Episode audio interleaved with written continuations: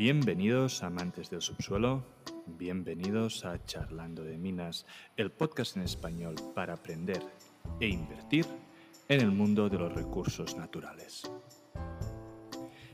Bienvenidos a un nuevo episodio de Charlando de Minas.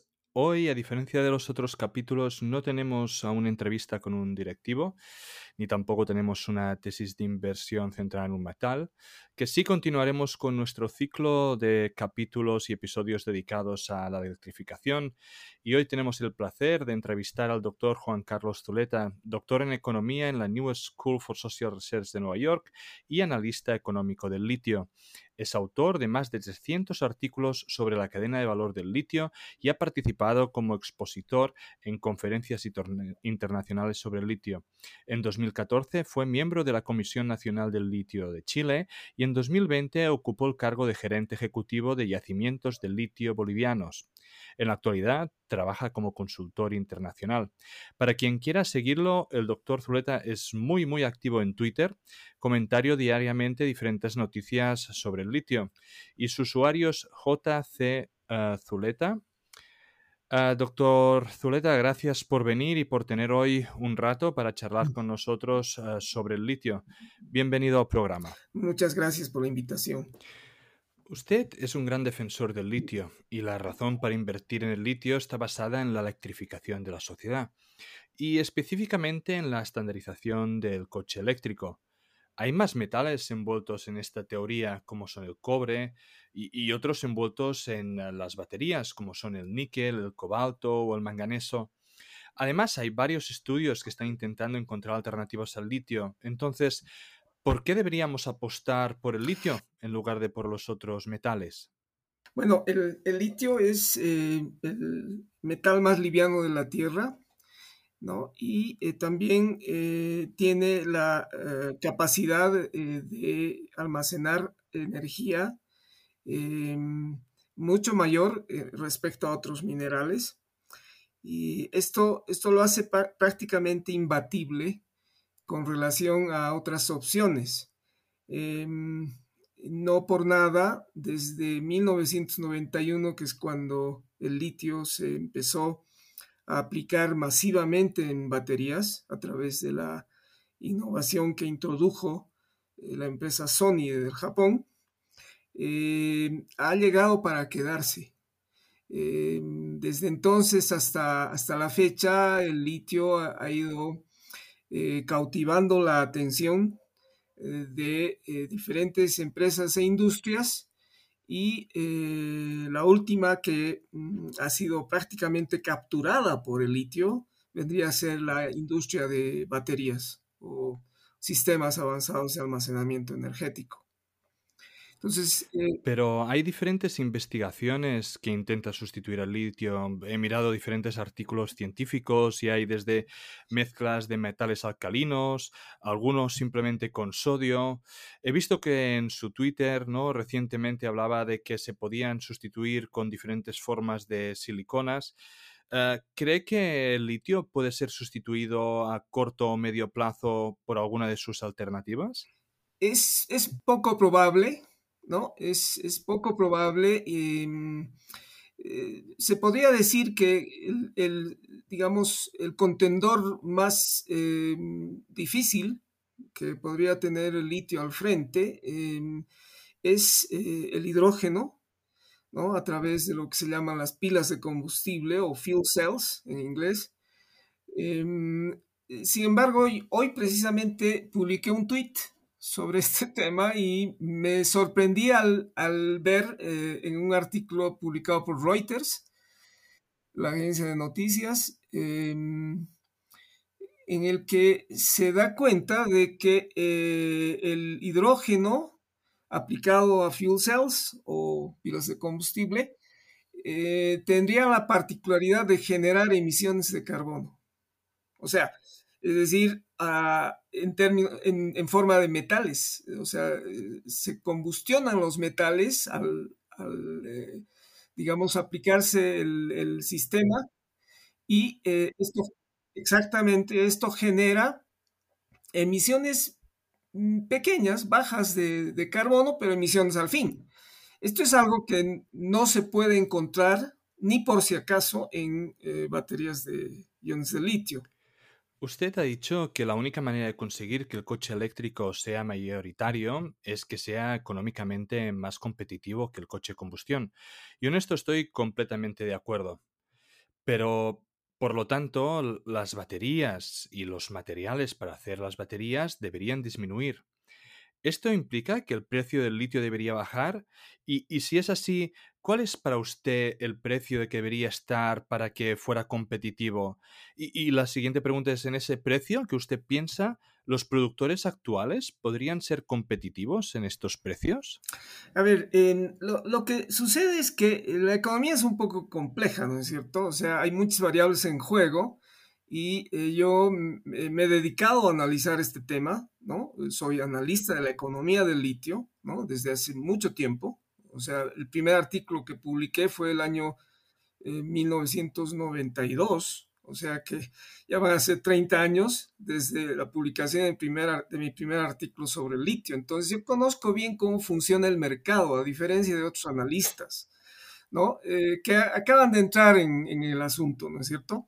Ahora, a ver, em, ¿qué es lo que pasa con el mercado del, litio? O sea, eh, es decir, yo soy uno de los primeros analistas en apuntar hace ya varios años, hace cuatro años si no me equivoco, eh, que, em, decir, el, costo eh, de los materiales en baterías em, fluctúa o, o, oscila entre el 70 y 80% aproximadamente del costo total de una batería.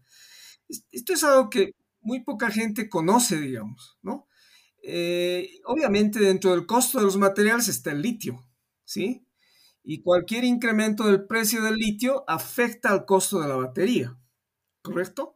Ahora, la, gente desconoce también que eh, esto es así porque mm, hay límites en eh, lo que tiene que ver con la automatización y todo el trabajo eh, que se realiza en el proceso de manufactura de una batería.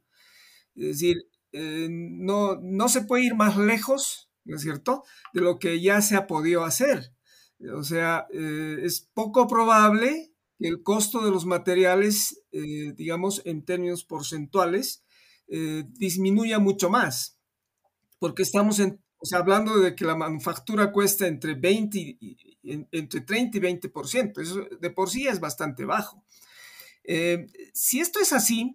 Para, para, aclarar a los oyentes, ha dicho que el coste de los materiales es del 20-30% del vehículo y del 70-80% de la batería. Del costo de la batería, exactamente. ¿no? Entonces, si esto es así, eh, estamos frente a un problema de materiales. ¿No es cierto? O sea, este es un problema de materiales. Eh, en la medida en que los precios de los materiales suban, entonces aumenta el costo de las baterías. Y esto se contrapone con la tendencia que hemos eh, vivido en los últimos 10 eh, años, un poco más, ¿no? Más o menos 10 años, en que eh, ha habido una tendencia hacia la disminución del costo de las baterías, lo que ha facilitado la adopción de vehículos eléctricos. Ahora, esto del costo es también un poco, eh, digamos, eh, un, poco, un poco más complicado que el simplemente decir que si bajan los precios de las baterías, la gente adopta masivamente vehículos eléctricos, ¿no es cierto? Porque hay muchas otras variables en juego. Indudablemente el costo de las baterías es un factor importante, pero no es la única variable en juego.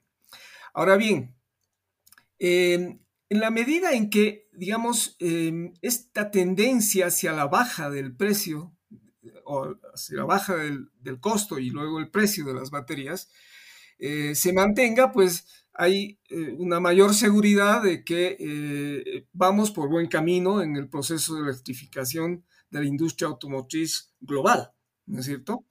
ahora, mm, ¿qué se puede hacer para eso? Y como, como le decía, yo he sido uno de los primeros analistas que ha analizado este tema en, detalle y con profundidad. Eh, y aquí hay algunas opciones, ¿no es cierto? No son muchas, pero ah, opciones al fin. Muy pocos analistas han, han tocado, eh, digamos, el tema de fondo. El tema de fondo tiene que ver con qué hacer respecto a este, a este tema, porque este es, este es, este es un tema, eh, digamos, eh, eh, sistémico, es un tema de producción, ¿no es cierto? De, producción industrial y no, no da para un análisis simplista, ¿sí? Ahora, lo que, lo que yo, yo he sugerido, entre otras cosas, es que los, los productores o fabricantes de vehículos eléctricos, ¿no? Eh, se están quedando casi sin otra opción que la de eh, integrarse verticalmente en, su proceso productivo. Y esto quiere decir básicamente que estos avancen, ¿no es cierto?, hacia, eh, es decir, aguas arriba en la cadena de valor, de tal forma que eh, vayan no solamente produciendo eh, vehículos eléctricos, sino también baterías y eventualmente se introduzcan en el negocio de los minerales también, ¿no? Pa para que quede claro para nuestra audiencia, ¿cómo el hecho de que los fabricantes de batería controlen también el minado del metal puede aumentar la optimización del proceso y reducir el costo?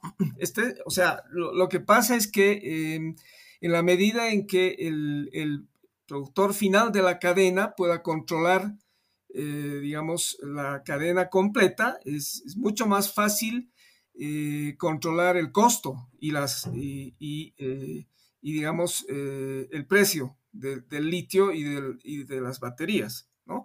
Esto porque, digamos, controla, controla la tecnología y eh, obviamente eh, esto está supeditado a, digamos, un incremento en la producción, ¿no? Una, una producción industrial. Claro, eventualmente el, el, precio del litio va a tener que estabilizarse hacia abajo, ¿no es cierto? Y esto no tiene, no, no tiene nada de malo. ¿Y los productores actuales podrían ser competitivos en estos precios? No, claro, esto nos conduce a, a eh, eh, distinguir entre dos grupos, bueno, hasta tres, pero principalmente dos grupos de productores.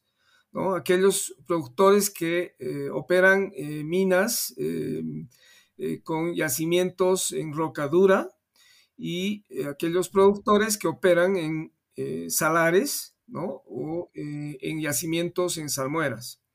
¿no? como se sabe, los yacimientos en, en de litio en roca dura tienden a ser más caros que, eh, que los yacimientos en salmueras. Pero esta, digamos, esta apreciación no es, digamos, eh, estrictamente eh, tan simple como la acabo de plantear, porque puede suceder que, digamos, el, el costo de infraestructura que supone el avanzar en, en, un proceso de producción de litio a partir de salmueras, eh, supere con creces ¿no? el costo de, eh, digamos, de, maquinaria, equipo, infraestructura de eh, eh producción de litio en yacimientos de roca dura, lo que al final, digamos, no eh, no establece una, una, eh, distinción muy clara. Si, si usted tiene aproximadamente el dato, ¿usted nos podría decir cuál es el valor medio de extracción de la industria? Podemos diferenciar entre extracción tradicional y los salares, que supongo que tendrán un valor diferente. Sí, bueno, en, en general se, puede hablar de que eh, el costo de eh, producción de eh, litio en salares ¿no? Eh, puede fluctuar entre, mm, digamos, los, los 5.000 y 3.500 dólares por tonelada. En tanto que el costo de extracción de litio en yacimientos en roca dura, eh, yo me atrevería a decir que está entre, entre los 8.000 y 5.000 dólares por tonelada, ¿no? Eh, dependiendo de, los yacimientos, ¿no? Ahora, pero en realidad cuando, cuando yo hablaba de infraestructura me estaba refiriendo también al CAPEX, ¿no es cierto? Más que a los costos operativos, ¿no? Eh, pero... Claro, claro, entiendo de que una vez creada la infraestructura es muy complicado para los productores cambiarla por una nueva porque realmente el gasto grande ya, ya está realizado. Exactamente. Lo, lo, que pasa es que es, esto es, eh, digamos, eh, manteniendo las cosas tal como están, ¿no es cierto? Eh, sin que cambie la tecnología. y yo soy, digamos, un ferviente defensor de la necesidad de aplicar nuevas tecnologías en salares. Tenía la pregunta para más adelante, pero ya que usted ha sacado el tema de nuevas tecnologías o tecnologías disruptivas, creo que es un buen momento para abordarlo. Últimamente han salido diferentes mineras con métodos de extracción directa de litio, como la empresa Standard Lithium, que consigue extraer directamente cloruro de litio del brine. ¿Usted ve ventajas competitivas en estos métodos? ¿Cree que es hacia dónde se dirige la industria en el futuro? De, definitivamente, ¿no? Ese es el camino a seguir y yo eh, he venido, eh, digamos, anticipando esta, eh, esta dirección tecnológica desde hace por lo menos unos 10 años, ¿no? Em, entonces, obviamente está tomando mucho más tiempo del que se pensaba, porque mm, en minería y particularmente en minería de litio hay mucha resistencia al cambio tecnológico. Y yo he notado esto precisamente en, eh, en los yacimientos en salmueras. Eh, donde eh, el costo tiende a ser menor, el costo operativo tiende a ser menor y esto se convierte en un desincentivo para hacer cualquier tipo de innovación. Algo parecido pasa en la industria petroquímica, mm, que una vez está realizada la inversión, es muy complicado para esas empresas cambiar el método, ya que eh, pues bueno, esa inversión de infraestructura es muy grande y entonces ya el coste operativo es mucho menor que no volver a hacer una inversión grande en infraestructuras. Así es, y eso se aplica también a los vehículos eléctricos, donde Toyota pues se resiste a, innovar y avanzar hacia los vehículos eléctricos, porque todas sus, sus inversiones las ha hecho en, en combustión interna. Hay diferentes tipos de batería que envuelven diferentes metales. Eh, parece que la industria está apostando por las LFP, ya que son significativamente más económicas. Sin embargo, usted mostró un descontento con la aceleración que tiene el modelo Y de Tesla y lo acechó a las baterías LFP. Aquí diferentes preguntas. ¿No es un poco contradictorio, por un lado, pedir una rebaja del precio de los coches eléctricos para que sean competitivos con los de combustión, pero a la vez no poder aceptar un rendimiento menor? Ah, ¿Cuál cree usted, en su opinión, que va a ser el tipo de batería que va a ser adaptada por la mayor parte del mercado? ¿Las más económicas o las que tienen un mayor rendimiento? ¿Cuál, es su opinión personal? Bueno, aquí, aquí yo tengo una visión eh, distinta de lo que significa la competitividad, ¿sí? Eh, porque es un tema eh, relacionado con la competitividad de los vehículos eléctricos en el mercado. en mi opinión, la competitividad no no debe ser vista simplemente en términos de costo. ¿no? Y, es, y esto ¿Qué, ¿Qué, quiere decir? ¿También rendimiento? No, eh, performance lo que se traduce en, buenas cuentas en calidad, ¿no es cierto? O sea, em, yo soy un convencido de que hoy en día la competitividad no puede reducirse a un análisis de costos, ¿no? Es decir, eh, aplicar mejores tecnologías a, eh, digamos, eh, para producir con los costos unitarios más bajos, para desplazar a los competidores. esa es la teoría que se conoce sobre competitividad y que es, es una teoría de competitividad incluso inventada por Carlos Marx, ¿no es cierto? En el tercer tomo del Capital. ¿no? Entonces, el mundo avanzado en los últimos años y eh, es decir, la competitividad ahora no es vista solamente en términos de costo, sino también en términos de calidad. Y un ejemplo de lo que significa la competitividad en términos de costo y calidad es precisamente eh, lo que ha sucedido eh, últimamente con la empresa Tesla. ¿no? Tesla, cuando introdujo sus primeros vehículos eléctricos, no era competitiva en términos de costos, ¿no es cierto? Pero sí era competitiva en términos de calidad, porque eh, sucedía que Tesla estaba introduciendo los, los vehículos eléctricos con eh, los sistemas tecnológicos más avanzados, ¿no es cierto? Y, y, no solo en lo que se refiere a la propulsión eléctrica como tal, simplemente, sino también otras cosas, ¿no? Como el, digamos, el, piloto automático y otras cosas que en ese momento no, no existían, ¿no es cierto? Y que ahora se están, claro, y ahora se están volviendo muy, digamos, eh, eh, populares en el mercado porque los otros competidores se han visto obligados a competir. Y para eso necesitan competir en términos de calidad también. Por eso es que en ese tweet eh, al que usted hacía referencia, pues yo ah, me sentía disconforme eh, con la introducción de eh, baterías LFP, eh, que si bien se traducen, digamos, en, un menor costo, en un mayor rango, mayor autonomía del vehículo, em, no, no pueden competir con, digamos, un, al menos un indicador de performance o desempeño eh, que tiene que ver, por ejemplo, con la aceleración. Ahora, mucha gente dirá, pues a mí no me interesa la aceleración, es decir, eh, que, mi, carro alcance eh, las 60 millas por hora en, en, menos de 5 segundos no me afecta en, absoluto. pero esto no es precisamente así, porque a la gente sí le interesa. Y esto, es lo que ha sucedido en los últimos tiempos. Si, Tesla es lo que es, ¿no es cierto? Una compañía con un billón o un trillón de, dólares en capitalización de mercado, no es, no es eh, resultado de una casualidad, ¿no es cierto?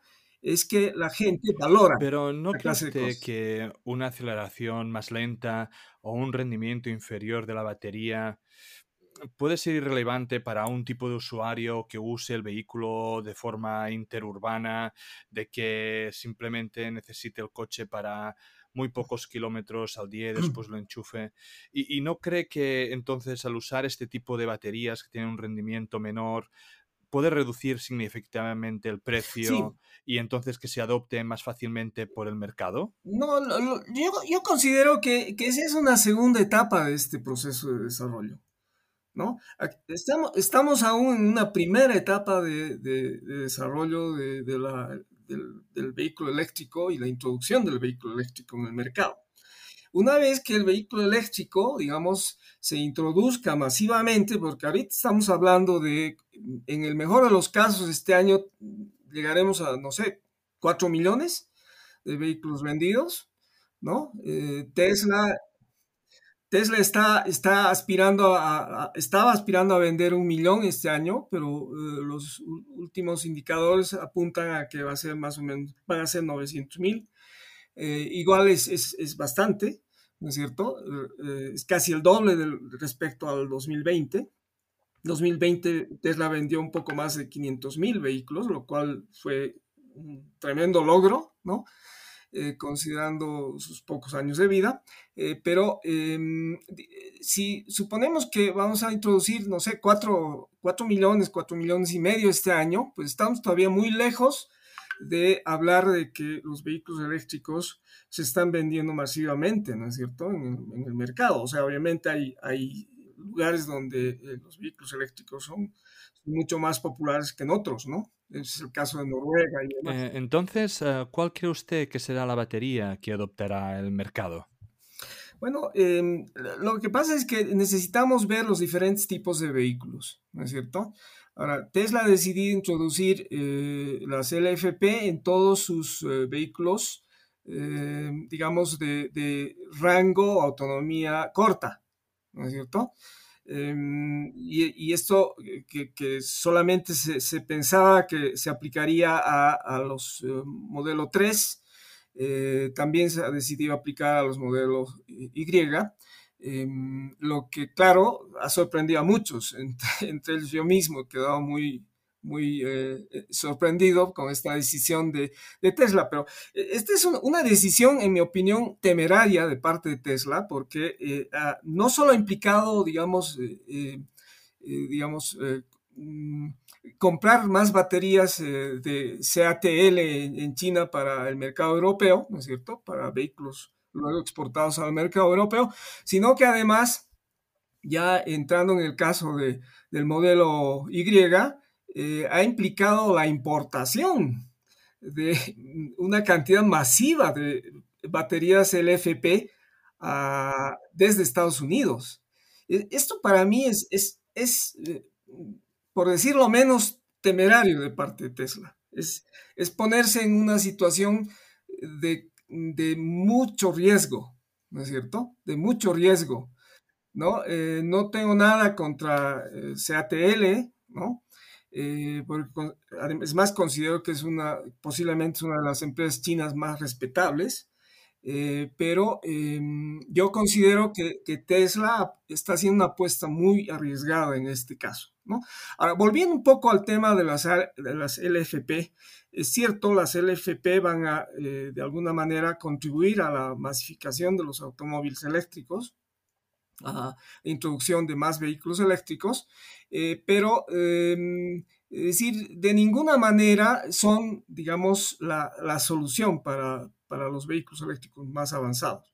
En este sentido, yo pienso que, digamos, las tecnologías NMC van a eh, retomar eh, muy pronto el liderazgo una vez que se resuelvan algunos problemas tecnológicos que, que están, digamos, un poco estancados a partir de mm, un rezago tecnológico que se había dado en Tesla con el retraso que, que está eh, experimentando con la introducción de las, de las baterías 4680, ¿no? Que, tendrían que haberse introducido ya hace por lo menos unos seis meses y hasta ahora no, no existe una fecha definida para su introducción. Eh, por una parte eso y por otra, eh, no se sabe todavía qué va a suceder con las baterías de litio metálico, que son una opción alternativa a, eh, digamos, estas baterías eh, NMC avanzadas o NSA también avanzadas eh, dentro del formato 4680. Entonces, ¿usted cree que el mercado adoptará las baterías que contienen cobalto y níquel? ¿no? Sí, no, definitivamente, ¿no? E, es que ese es el tema, ¿no? Ah, yo, yo diría que en este momento estamos en, en una situación de stand-by, ¿no es cierto? Como esperando qué es lo que sucede en términos tecnológicos. Una vez que eh, e, esta etapa sea superada y, se conozca exactamente por dónde va la tecnología, entonces vamos a saber qué es lo que va a pasar. Pero yo soy convencido de que, de todos modos, eh, las tecnologías NSM, NSA, y más adelante las, las tecnologías eh, ricas en, en, níquel y también ricas en, en, eh, manganeso, ¿no? Eh, van, a, van, a, dar mucho que hablar, ¿no? Y todo apunta, digamos, a la sustitución del cobalto, ¿no es cierto? Por una parte, y por otra, digamos, al aumento del consumo de níquel. Perfecto. Entonces, me gustaría saber cuál es su opinión sobre la oferta y la demanda en los próximos cinco años, porque hay opiniones sobre todo tipo, ¿no? Por un lado, hay, según proyecciones que dicen que habrá un, déficit. Usted que, por ejemplo, dice que debería haber una sobreoferta mayor para bajar el precio. Hay otra gente que dice que, en cambio, hay una, una sobreoferta de litio. ¿Cuál, ¿Cuál, es su opinión sobre el tema? Bueno, eh, en general se puede hablar de que la demanda va a seguir creciendo. ¿No? Eh, casi de manera exponencial. Eh, yo hice una, estimación de la demanda para el 2025 eh, y para, entonces eh, predije o, o, anticipé que esta alcanzaría más o menos a 800 mil toneladas de, de litio, ¿no? Actualmente estamos llegando a las 400 mil, ¿no? Más o menos, eh, eh era, digamos, un, pronóstico conservador. Eh, ahora, eh, la, mayoría de las operadoras están hablando de em, mucho más que eso, de 1.200.000 por lo menos, ¿no? Em, y esto en, términos de, digamos, demanda de, de litio, ¿no? Para baterías, ¿no? Porque, eh, o sea, hasta el año pasado el 71% de, del litio se usaba en baterías, ¿no es cierto? Y uh -huh. todo apunta a que esto va a seguir subiendo. Yo me imagino que en este momento debemos estar superando el 80%, fácilmente. Sí, pero uh, según los cálculos que, que, miré, que había en la, en la literatura y así, realmente estamos consumiendo ah, muy poco litio por las reservas que hay, ¿no? Entonces, ah, debería aumentar significativamente esta demanda y por lo tanto el minado como para que realmente hubiese un, déficit eh, mayor. Usted apunta hacia esa dirección, supongo, hacia un incremento exponencial de la demanda, ¿no? Bueno, a ver, eh, en realidad estamos hablando de dos cosas diferentes, ¿no? Por un lado, la demanda del litio es, es eh, el crecimiento del mercado de, los vehículos eléctricos, porque...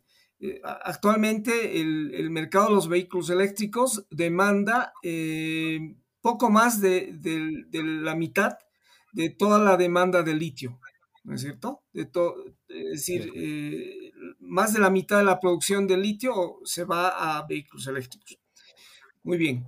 Eh, todo apunta a que la demanda de vehículos eléctricos va a seguir creciendo, ¿sí?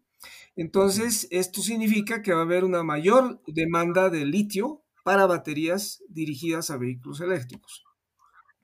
Eh, mi primera aproximación era que eh, la demanda más o menos se duplicaría en los próximos cuatro o cinco años. Em, yo pienso que la demanda va a ser mucho más que eso, ¿no es cierto? Se, se va a triplicar, por lo menos. Eh, la pregunta es de dónde tendría que venir el litio, ¿no? Eh, y esta es, digamos, la, pregunta más, más complicada de, responder, porque mm, no, no existen, digamos, eh, muchas operaciones eh, que podrían cubrir ese déficit, ¿no? De oferta, en este caso, ¿no? Porque lo que, lo que está sucediendo es un déficit de oferta que se podría complicar en los próximos años. Si esto continúa, ¿no? Y eh, obviamente va a tener un correlato en el precio, porque en la medida en que eh, la demanda de vehículos continúe, eh, la demanda de litio aumente también, ¿no? Y no aumente tanto la oferta de producción de litio, el, precio, va, a, empezar a, subir aún más. Y más si, más si la gente o, digamos las, las, empresas tienen miedo ¿no? de que haya una escasez del metal, entonces van a intentar pues apropiarse de ellos y a subir el spot. Exactamente, en los últimos 12 meses el precio del litio se ha multiplicado por 5. ¿No? Hasta más o menos finales de noviembre del, del, año pasado, el precio estaba en alrededor de 6 mil dólares la tonelada. Estoy hablando de carbonato de litio equivalente, ¿no es cierto? Eh, actualmente estamos llegando a los 30 mil dólares la tonelada. ¿no? Y, esto se aplica no solo al mercado spot eh, works en China, sino también al, eh, al mercado de eh, Japón, Corea y China en términos CIF. ¿no? Entonces, estamos eh, frente a una situación muy complicada y, eh, no por nada, eh, es decir, algunos fabricantes de baterías ya han empezado a preocuparse porque, como le, decía al principio, esto tiene una incidencia en el costo de las baterías. Benchmark Minerals ha, anunciado hace, hace poco tiempo, hace unas cuantas semanas, eh, que por primera vez se, ha podido confrontar eh, un aumento en el costo, en el precio de las baterías, ¿no? Después de una larga tendencia hacia la baja. ¿No? Entonces, eh, todo esto es muy preocupante y va a requerir, digamos, medidas de fondo, entre ellas, como le comentaba, posiblemente que las empresas productoras de vehículos eléctricos tiendan a integrarse verticalmente para controlar mejor el precio, ¿no? Eh, y, la oferta, ¿no? Por un lado, tener seguridad de, oferta, ¿no es cierto? Y por otro lado, ver la manera de reducir el precio aplicando nuevos métodos de producción, ¿no? Que es, digamos, eh, algo que sí se puede hacer cuando una industria está totalmente integrada, ¿no? Entonces, un poco en esa dirección, usted que ha trabajado ¿no? en, la, en la industria y conoce cómo funciona el mercado, Ah, los mercados del mercado del litio funciona a través de contratos de largo plazo. Y si funciona con contratos de largo plazo, ah, dos preguntas aquí. Uno, ¿qué efecto tiene el precio del mercado? ¿no? O sea, ¿puede que el precio del mercado influencie en esos contratos a largo plazo y qué empresas pueden acceder a esos contratos de largo plazo. ¿Está limitado solo a los grandes productores o mm. los pequeños también juegan un rol? Eh, yo diría que los contratos a mediano y, largo plazo, más, más a mediano plazo, porque dudo que en este momento eh, existan muchos em, digamos, eh, contratos a largo plazo, entendiendo por largo plazo más de cinco años. ¿No? No, hay que, eh, no, es necesario investigar mucho para encontrar que, por ejemplo, el último contrato suscrito entre Tesla y Ganfeng, ¿no? Es por, si no me equivoco, por tres años, ¿no? Entonces, los contratos no van a ser de largo plazo y, creo que nunca lo han sido. Eh, los contratos van a ser y, son, en, el mejor de los casos, a mediano plazo. Ahora, eh, pero no hay que eh, dejar de lado la importancia que tiene el mercado spot, ¿no es cierto? El chino en particular, eh, que ese sí es un mercado inmediato, ¿no? yo diría que estamos hablando de más o menos la mitad, ¿no? De, del litio que es comercializado en el mercado spot. O sea que no, no se trata solamente de contratos o arreglos contractuales entre empresas cuando se tiene que hablar del, del precio del litio. ¿No? Y, e incluso cuando se, habla de, contratos de mediano plazo, eh, es, claro que estos eh, desbalances que existen entre oferta y demanda van a tener influencia en eh, el precio que se acuerda en estos contratos de mediano plazo también. de hecho, ya me imagino que los contratos para el próximo año van a tener otras características y otros niveles de precio. ¿No? Eh, en general se podía hablar de que, digamos, un precio uh, razonable para contratos de mediano plazo estaba entre, entre los 12 mil y 10 mil dólares la tonelada. Eh, yo me imagino que, que, ahora vamos a tener contratos eh, por encima de los 15 mil dólares la tonelada, ¿no? hablando de los contratos de mediano plazo. Claro. Así como se proyecta el mercado, ¿no es cierto? Ahora, el, gran, el gran problema y el, el desafío es eh, cómo, cómo, se puede mejorar, eh, digamos, la oferta de, litio en los próximos años. Y aquí eh, hay algunos temas que, se necesita considerar porque, mm, y son temas que, han, digamos, no, no, no, han tenido un, un, análisis muy, muy claro en los últimos años. O es el caso, por ejemplo, de si Bolivia va a entrar en el juego o no. Eh, y si va a entrar y, si va a entrar y, también saber cuándo, ¿no? Eh, porque en este momento eh, Bolivia apenas produce alrededor de 500, 700 toneladas al año, eso, no es nada, ¿no es cierto?, frente a, las 400 mil que se producen en el mundo. Em, en la medida en que Bolivia ingrese al mercado, con, paso firme, entonces eh, es posible que se, digamos, se resuelva eh, este problema de déficit de, oferta. Hay otras opciones también, ¿no? El caso de varias operaciones de litio en Argentina que están empezando a repuntar eh, a partir de los mejores precios que, se están viendo en el mercado. ese es el caso de el reciente anuncio de la empresa Eramet de Francia, que en alianza con una empresa china, eh, empezará a, producir alrededor de 24 mil toneladas de carbonato de litio equivalente a partir del 2024. ¿no? Entonces, me imagino que em, van a haber otras opciones, eh, pero tengo la impresión de que en el cortísimo plazo, eh, la solución para evitar un mayor déficit en la oferta está en manos de Australia, definitivamente. Australia tiene la llave para resolver este, este problema de cortísimo plazo. Eh, en el mediano plazo, me imagino que Argentina, ¿no? Y a cierto punto Bolivia, y en el largo plazo, fundamentalmente Bolivia, ¿no? Eh, por la cantidad de recursos que tiene. Y, un poco, ya que ah, no he entrado en tema, digamos, ah, macro y de, y de países, Ah, ya que usted ha trabajado junto al gobierno Chile eh, y también ha trabajado en Bolivia, últimamente ¿no? en diferentes países de Latinoamérica en general se están aprobando ciertas leyes ¿no? que están provocando cierto malestar a empresas mineras, ¿no? Por ejemplo, en Chile, el impuesto sobre el cobre, cambios legislativos que están introduciéndose en la Carta Magna. En Perú, ¿no? Unas ah, protestas ah, recientes cerraron las operaciones en Antamina. Hace unos días en México están poniendo trabas a Fortuna Silver Mines para renovar ciertos permisos. ¿Se ha convertido Latinoamérica en un lugar complejo para la inversión minera? ¿O usted realmente cree, como está diciendo, tiene un, juego a mediano plazo?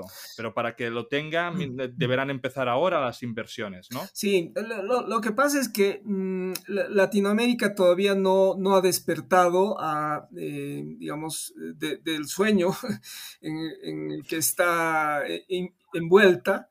Em, y eh, no, no se da cuenta de la gran oportunidad que tiene al frente. ¿no?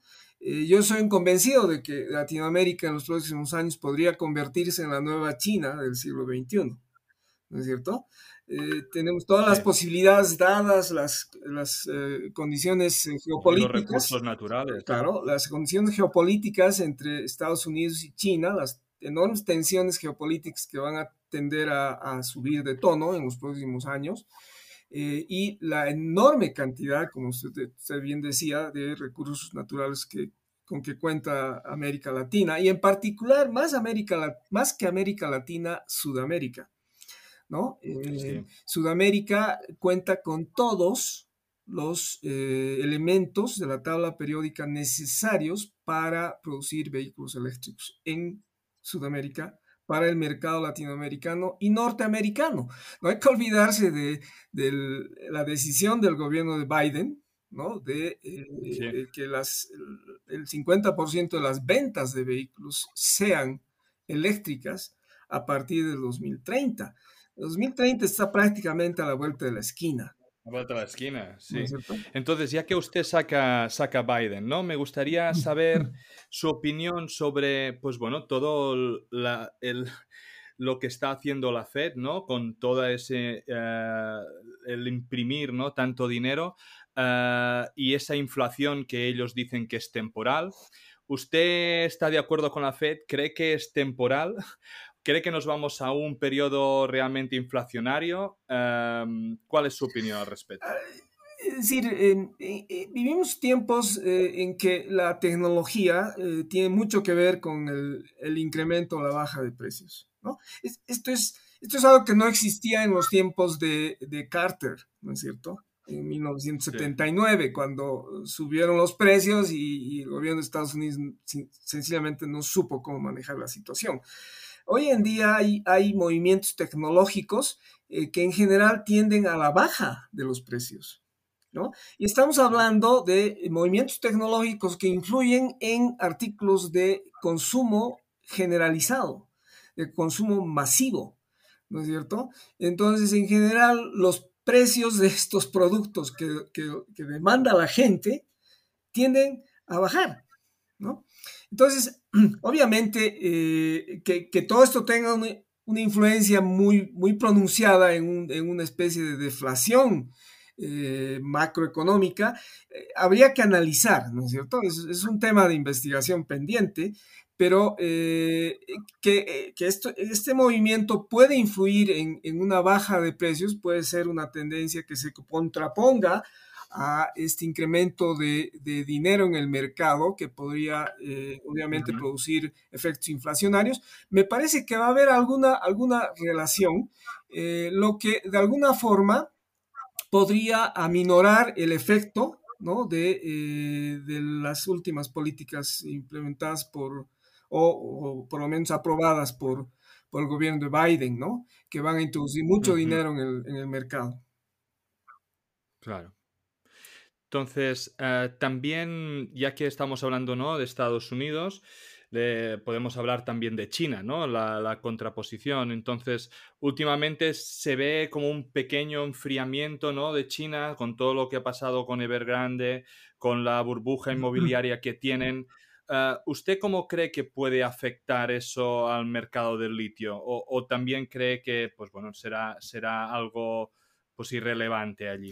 Em, yo no, creo que, haya eh, un efecto muy marcado sobre, sobre la demanda de litio y en particular sobre el, avance de la eh, introducción de vehículos eléctricos en el mercado, ¿no? que viene a ser la principal fuente de demanda de litio.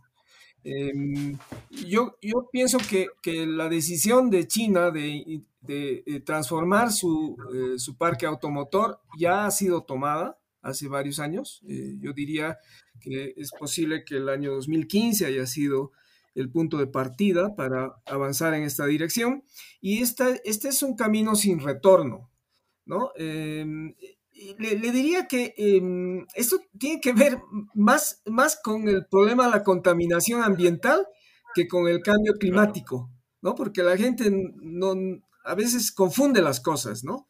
Y, lo, que en China ha, generado este, este inusitado interés por los vehículos eléctricos, así sobre todo la contaminación ambiental en las grandes ciudades chinas, ¿no? Eh, donde ya prácticamente los vehículos a combustión estaban generando demasiada contaminación del aire, ¿no es cierto? Sí, sí, si no se veía el sol en China, según qué ciudades. Entonces, este es, este es un tema sin, eh, es un camino sin retorno.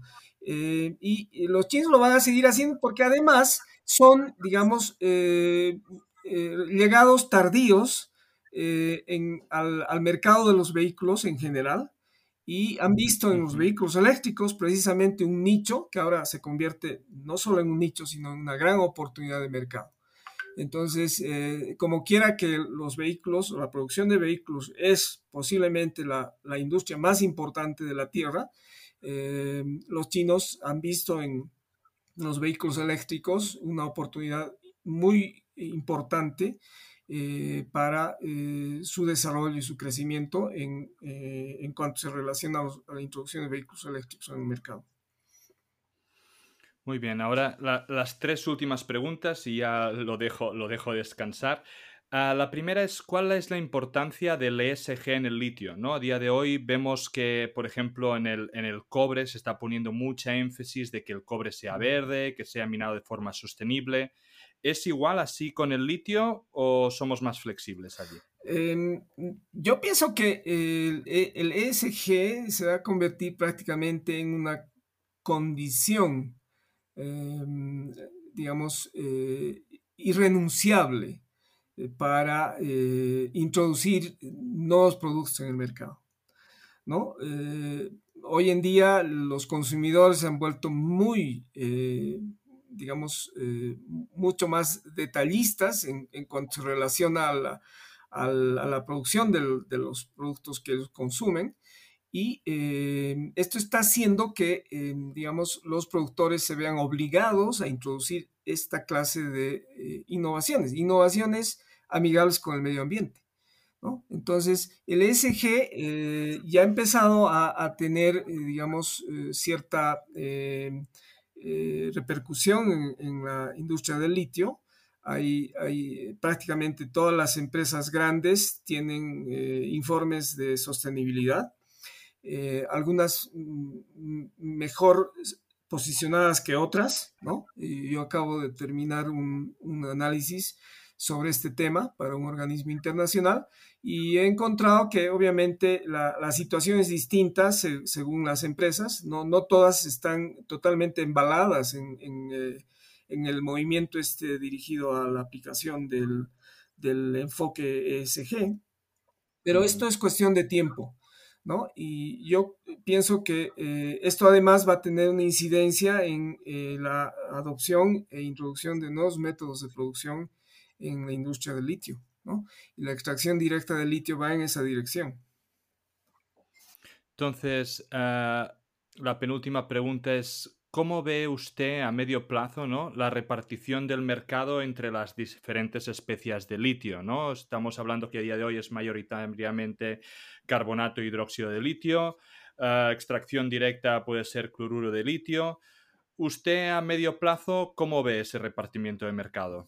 Bueno, em, e, en, este momento el, hidróxido de litio todavía ocupa, eh, digamos, una, parte mm, minoritaria de, la, de la demanda de litio.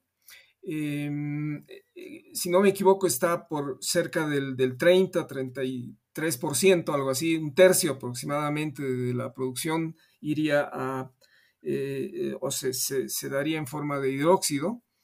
Eh, el, resto eh, se divide entre, eh, digamos, carbonato y cloruro, pero el cloruro es, es, digamos, es una proporción muy pequeña. ¿No? Se podría decir que en este momento el, carbonato alcanza algo así como, como un 40 o un 60%, ¿no? y, y el restante 7% va al cloruro.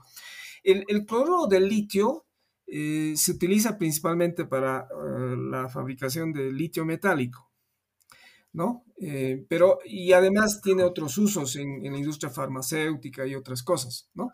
El butilitio y otras cosas menores, ¿no? Que son, digamos, usos muy pequeños. yo pienso que, que, en este momento el carbonato ha repuntado mucho porque se usa más carbonato que hidróxido en el FP, ¿no? Eh, pero eso es, cuestión de tiempo, ¿no? O sea, eh, el hidróxido eh, va a repuntar en la medida en que, digamos, se vayan resolviendo esos problemas tecnológicos a los que hacía mención hace, hace un momento, y particularmente en la medida en que Tesla empieza a producir el modelo Y o el, modelo Y de, de amplia autonomía. Em, y también eh, sus Cybertruck, ¿no es cierto? Su pickup. Eh, y, obviamente el, semi, eh, el, camión, ¿no? Que va a, estos tres van a requerir tecnologías NMC y por tanto hidróxido antes que carbonato. Entonces, esto es cuestión de tiempo. Ahora, si avanzamos más adelante hacia, hacia las baterías de litio metálico, entonces obviamente el, cloruro va a tener, va a tener, digamos, relevancia en los, próximos años, ¿no? Ahora, em, en general, se podría decir que en, los yacimientos en salmueras se tiende a producir más carbonato, ¿no? He puesto unos tweets en, los últimos, en las últimas horas sobre estos temas. Em, y eh, el hidróxido em, puede provenir principalmente de eh, yacimientos en roca dura, aunque los yacimientos en roca dura tienen las dos opciones. Pueden ir por el lado del hidróxido o pueden ir por el lado del carbonato, que es una, una ventaja. En, en eh, digamos, en, en, cuanto a las técnicas clásicas o, estándar de producción de, de, hidróxido a partir de salmueras, eh, se necesita tener primero el carbonato para producir hidróxido. Y este es un, este es un, gran impedimento para, para avanzar, una gran desventaja. ¿no? Eh, pero eh, todo esto se puede resolver con la introducción de tecnologías de extracción directa de litio. ¿no? En ese caso, no, no necesariamente se produciría cloruro, sino se produciría carbonato, hidróxido, sin ningún problema. O sea, eh, es decir, las posibilidades de, avanzar hacia diferentes compuestos químicos eh, mm. son inmensas cuando se aplican estos métodos más avanzados. Muy bien. Entonces, la, la última pregunta sabiendo siempre que esto no es una recomendación de inversión, sí que me gustaría que usted que conoce bien el mercado y usted eh, que tiene amplia experiencia, que me, nos dijera tres empresas del, del mercado litio que le gustasen. Una productora, una desarrolladora y una exploradora. Sí, a ver, em, en, términos de, mm, de exploración, la verdad es que no tengo una predilección sobre eh, ninguna empresa de, exploración, ¿no? Em, es decir, Mm, sí puedo comentar un poquito sobre eh, las empresas productoras. Eh, yo, considero que eh, Albemarle es de lejos, digamos, la, empresa con, mayor, mayores perspectivas en los siguientes meses y años. Eh, es más, considero que puede, eh, digamos, ser la clave para resolver, eh, digamos, la, situación de déficit de la oferta en, de cortísimo plazo. esto porque Albemar tiene, digamos, acceso a, a, un yacimiento que está empezando a, a, reactivarlo en Australia, que es el, el yacimiento en, en Wodgina, Wodgina, que digamos fue digamos la causante cuando estaba en manos de, de otra empresa, fue la causante de em, del desequilibrio que se produjo el 2017, que generó después la caída abrupta del precio del, del, carbonato hidróxido de litio. Entonces, yo creo que Albemal se proyecta muy bien para los siguientes años. Eh, de hecho, ha tenido un crecimiento importante en sus acciones, más del 121% eh, desde enero a la fecha.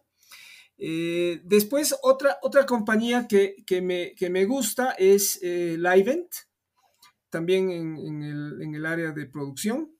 Eh, tiene la particularidad de venir usando tecnologías de extracción directa desde hace ya eh, cerca de 20 años, eh, aunque obviamente su, método de producción es todavía híbrido porque usa eh, pozas de evaporación solar junto con técnicas de extracción directa de litio. Eh, al igual que, eh, que, otras empresas, también sus acciones han crecido, eh, han superado el 100% desde enero a la fecha. SQM es, digamos, un, caso, un caso aparte. SQM, Sociedad Química y Minera de Litio o de Chile, es una compañía mucho más grande, digamos, que, que Livent. Eh, pero eh, sus acciones han crecido apenas en un 50% desde enero a la, fecha. Mm. Em, entonces, mm, eh, y además tiene algunos otros problemas, ¿no? Como, como usted bien mencionaba, los cambios en la, en la Carta Magna podrían tener mucha influencia en, en, lo que pueda suceder. El caso de Albemarle tiene también una operación en Chile, pero sobre todo tiene operaciones en Australia. Eh, ¿Y, un proyecto que se esté desarrollando que usted le, guste de verdad? Bueno, eh, hay, hay, uno que, digamos, eh, es el, proyecto de, Lithium Américas en, Argentina, en la sala de Cauchari, que en realidad está ahora controlado por Ganfeng, que mm, me imagino que eh, tiene proyecciones interesantes en, el mercado, aunque no estoy, no estoy muy contento con el método de producción que ellos han decidido utilizar, que es básicamente un método clásico y que va a tener problemas como los problemas que tuvo Oro Cobre, que es otra empresa que, que ya opera en Argentina desde el 2015. ¿no? Es una empresa que, eh, si bien se ha capitalizado bastante bien, tiene 4.5 billones eh, de, de, dólares en términos anglosajones. Em, es decir, eh, todavía, en mi opinión, no creo que haya resuelto completamente su, problema de producción, ¿no? sus métodos de producción todavía dejan mucho que desear. Eh, todo esto no se nota en, tiempos de, boom del litio, ¿no? Cuando, digamos, los, productores no se fijan si, si, el, si el carbonato es, es, digamos, necesariamente grado batería o grado técnico, lo compran de todos modos, ¿no es cierto? Eh, esto no, no sucede en, otros tiempos, ¿no? Y, yo pienso que vamos a llegar a, esa clase de tiempos cuando se estabilice el mercado y los productores sean un poco más eh, detallistas en cuanto a su, a su demanda de compuestos químicos específicos, ¿no? Eh, en general, respecto a las, a las compañías procesadoras, pues yo, yo me quedaría con Ganfeng, ¿no? Ganfeng es obviamente la compañía procesadora de litio más eh, importante de la Tierra en este momento. Y, bueno, tiene, tiene contratos con Tesla, con, con un montón de compañías y eh, además ya eh, se, está terminando de posicionar también en el upstream, comprando varias, varias minas, sobre todo salares en Argentina. ¿no? Ya tiene en su, en su, bajo su control, si no me equivoco, dos o tres operaciones eh, que le van a dar cierta tranquilidad y seguridad en, términos de oferta de litio para sus trabajos de procesamiento. Eh, me gustaría concluir con eh, tal vez comentar, digamos, las perspectivas del, mercado en, en, los bienes finales de la cadena. ¿No? O sea, en, términos de vehículos eléctricos, ¿no? Y aquí eh, necesitamos eh, fijar nuestra, nuestra atención, indudablemente en Tesla. Yo soy un ferviente, eh, digamos, defensor, ¿no? De, de, Tesla, ¿no? desde cuando Tesla no era lo que es, ¿no es cierto? Desde hace mucho tiempo. Eh, yo he venido anticipándome a, varias cosas que Tesla ha, terminado haciendo y lo que lo ha posicionado como, digamos, la empresa de vehículos eléctricos más importante del mundo. Em, considero que, Tesla em, eh, se, se, va a consolidar en el mercado en los siguientes años en la medida en que terminen de resolver ese problema tecnológico con, las baterías. Eh, hasta ahora no se sabe si Tesla eh, finalmente va a incursionar o no en la producción propia de baterías de litio. Este es un tema muy importante. Una vez que esto esté resuelto, eh, se, va a poder también develar algunos otros misterios en relación a su participación en, la última parte del upstream, que viene a ser la minería del litio. Eh, si bien Tesla ha anunciado que va a producir litio, pues no hay avances concretos en esta dirección. Eh, por lo demás, eh, estoy, estoy sorprendido con el avance de los, los, nuevos competidores de Tesla. Me refiero a Rivian y, y a um, Lucid, ¿no? O sea, es, es, increíble lo que ha pasado en los últimos días en el mercado, ¿no? O sea, estamos hablando de eh, capitalizaciones de mercado de estas empresas insospechables hace, pocas semanas.